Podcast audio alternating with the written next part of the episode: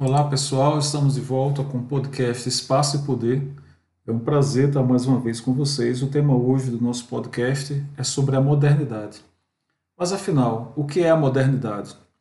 Eu recordo uma citação do, do Max Weber.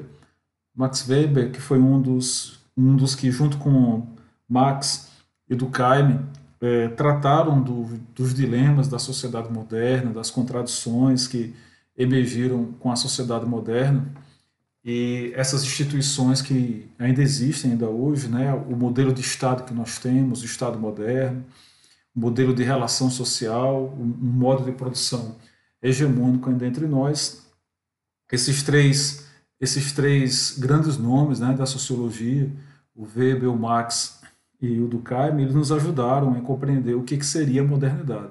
E o, dentre esses três, o Weber ele refere-se à modernidade como um fenômeno é um fenômeno de desencantamento.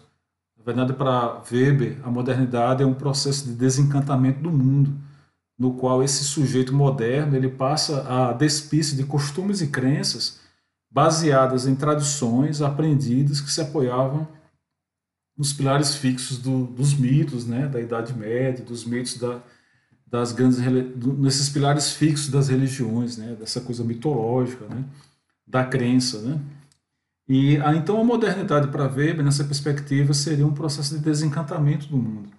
Interessante que o desencantamento com a, com a realidade, com o mundo, é um dos efeitos da investigação científica, sobretudo das, entre as ciências sociais, né? que estão descortinando processos, né? buscando a essência, buscando entender aquilo que de fato dita a conduta dos seres humanos, aquilo que de fato move o sistema no qual a gente vive. Esse processo de desencantamento, curiosamente para Weber, é um desencantamento, ele é identificado com, com a modernidade. Né? É importante que a gente é, compreenda que essa, a modernidade ela não é uma mudança apenas no, na dimensão política na dimensão econômica, também é uma mudança nas relações sociais. Né? Existem algumas é, abordagens da modernidade que infelizmente ainda são muito limitadas, especialmente quando a gente tem uma abordagem mais econômica, liga-se à modernidade apenas a alterações no modo de produção, né?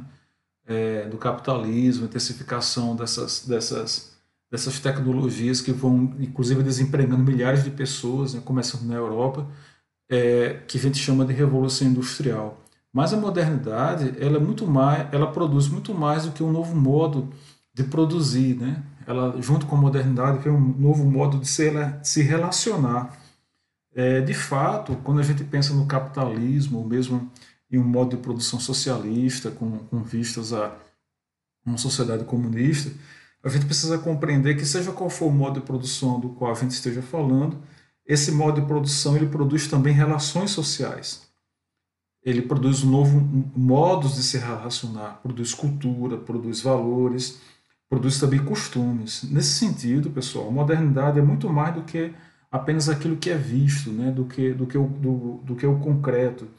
A modernidade ela pode ser compreendida também como essa, como essa assunção, né? essa chegada de um novo modo de se, de se, de se relacionar, mas também uma, um ideal a ser perseguido é, é, na modernidade, é com a modernidade quando a gente começa a perceber que a migração para um estado de, de, de, de, perfeição, né, um estado de um estado melhor do que o estado anterior, esse ideal ele começa a ser é, é quando esse, esse ideal de uma melhoria nas condições de vida, uma melhoria nas relações sociais, uma melhoria na nossa maneira de se relacionar é, entre si e mesmo com é, é seja economicamente, seja da, sob a dimensão política, é quando a modernidade ela torna-se ideal a ser perseguido. Né?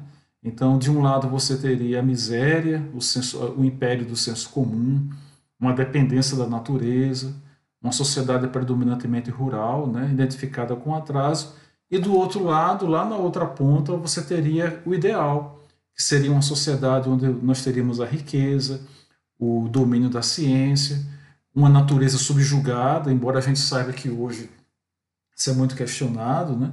Nós temos, parece que a ilusão de que dominamos a natureza, mas a todo tempo vemos aí nas notícias, vemos aí na mídia, e mesmo onde nós moramos, a natureza, ela, aos poucos, ela cobrando a fatura né, de anos e anos, décadas e décadas de exploração é, desenfreada né, dos, dos recursos naturais. Mas sob a modernidade nós temos essa ilusão, alimentamos a ilusão de que dominamos a natureza. E é uma sociedade, a sociedade moderna também é uma sociedade tida como predominantemente urbana. Né? Entre, então é uma sociedade de onde você migra de uma construção, de uma paisagem de barro e palha para uma, uma paisagem de, de vidro e aço. Né? A modernidade, nesse sentido, é, nessa, sob a ótica que nós estamos falando, ela modificará a, a, modifica as nossas relações, tanto as relações tanto entre nós como também entre nós e o Estado. Né? Então, na dimensão das instituições, nós temos uma, uma, uma, mudança na maneira como o Estado se organiza, como o Estado implementa suas políticas, como o Estado passa. Quem é que o Estado agora passa a considerar cidadão? É, temos também uma mudança na dimensão da produção, com a Revolução Industrial, que vai produzir cada vez mais, produzir mais, ao mesmo tempo gerando muito desemprego e muita miséria também, e muita acumulação também. E temos a mudança da dimensão das relações sociais, né, que vai afetar a maneira como a sociedade ela vai se organizar. Na verdade, o conjunto dessas três dimensões, né, no nível das instituições, da produção e das relações sociais, é que vai tecer uma nova trama de relação social, que vai tecer uma nova maneira de, de lidar com o outro, de lidar com as nossas próprias angústias, de lidar com as nossas próprias contradições. E essa, e essa maneira de se relacionar é que vai modificar quando a gente pensa na dimensão da cidade, né? no aspecto da formação do espaço urbano, que vai, quando, vai formar a, a cidade moderna. Então, a cidade moderna ela, ela passa a ser é, o produto, né, o construto de uma relação social que é dada entre os indivíduos, mas que a gente precisa compreender que essa relação social ela é modificada com a vinda da modernidade. E, o, o, e os olhares sobre a modernidade, eles serão olhares que eles vão, eles vão é, variar, pender entre a defesa da modernidade, como esse signo de, de maior poder do homem, né, de, de alcance desses ideais mais, mais tidos como mais nobres na sociedade humana, mas também nós vamos ter um olhar mais crítico. Né? O Marx, por exemplo, ele vai falar da modernidade como essa, essa sobre o aspecto do capital, né? essa realidade de, da exploração do homem pelo homem, né? exploração da força de trabalho no limite ali.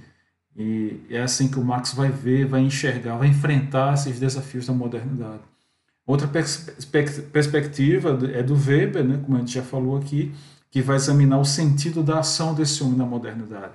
Mas existe um, um outro autor muito importante, que é o Durkheim, Emile Durkheim, que vai tratar da modernidade, né, dentre as, muitas dos seus, das suas obras, é uma obra que me chama a atenção, é o Suicídio, que ele vai tratar o suicídio, o nome do, da obra realmente é o Suicídio, onde ele vai fazer um estudo das estatísticas de suicídio na Europa, buscando determinar o que é que elas tinham em comum. É quando Durkheim passa a chamar, o passa a, a dizer que o suicídio é um exemplo de um fato social é, o Durkheim é um, é um, é um cientista, né, um, um pensador aí que vem é, entre o século XVIII, entre século XIX e século XX, né, e é marcado, tem algumas tragédias na sua vida. Né? Ele é marcado pela morte do filho em 1916, né, nos campos de batalha da Grande Guerra, da Primeira Guerra Mundial, mas também da metade dos seus alunos. Então, Durkheim ele perde o filho, seus alunos no período da, da Primeira Guerra Mundial e morre com 59 anos, em 1917, né? morre de ataque cardíaco. Mas o, o Durkheim, né, esse pano de fundo é, trágico, né, de muito sofrimento, inclusive, ele é muito, ele é muito comum nesse, entre esses grandes homens, esses grandes pensadores. Né?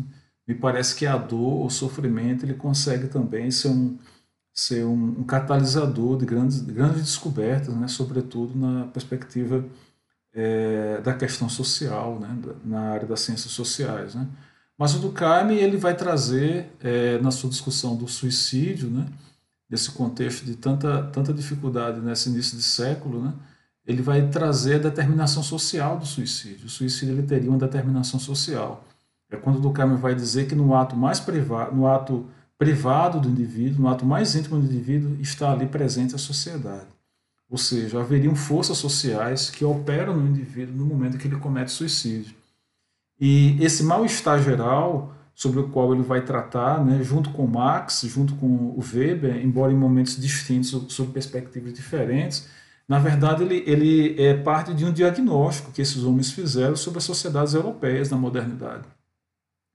Modernidade essa que, que ainda hoje, né, no ano 2021, ela consegue é, carregar junto da, da sua evolução, né, entre aspas, né, desse percurso histórico, desde a época de, desses três grandes homens, né, grandes nomes aí que examinam a, a, a modernidade, as mesmas, as mesmas questões. Né?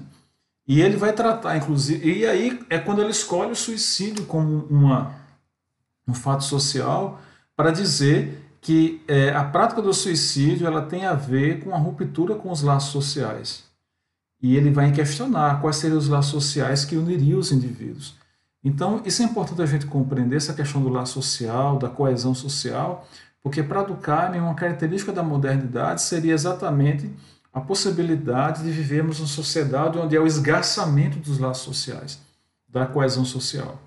Isso é importante que se diga sobre a modernidade. Então, junto com a modernidade, não caminha apenas a, a, a o progresso e, e, a ciência, é, é, o avanço da ciência, caminha também é, essas estruturas é, patológicas né, que são capazes de adoecer os indivíduos. Né?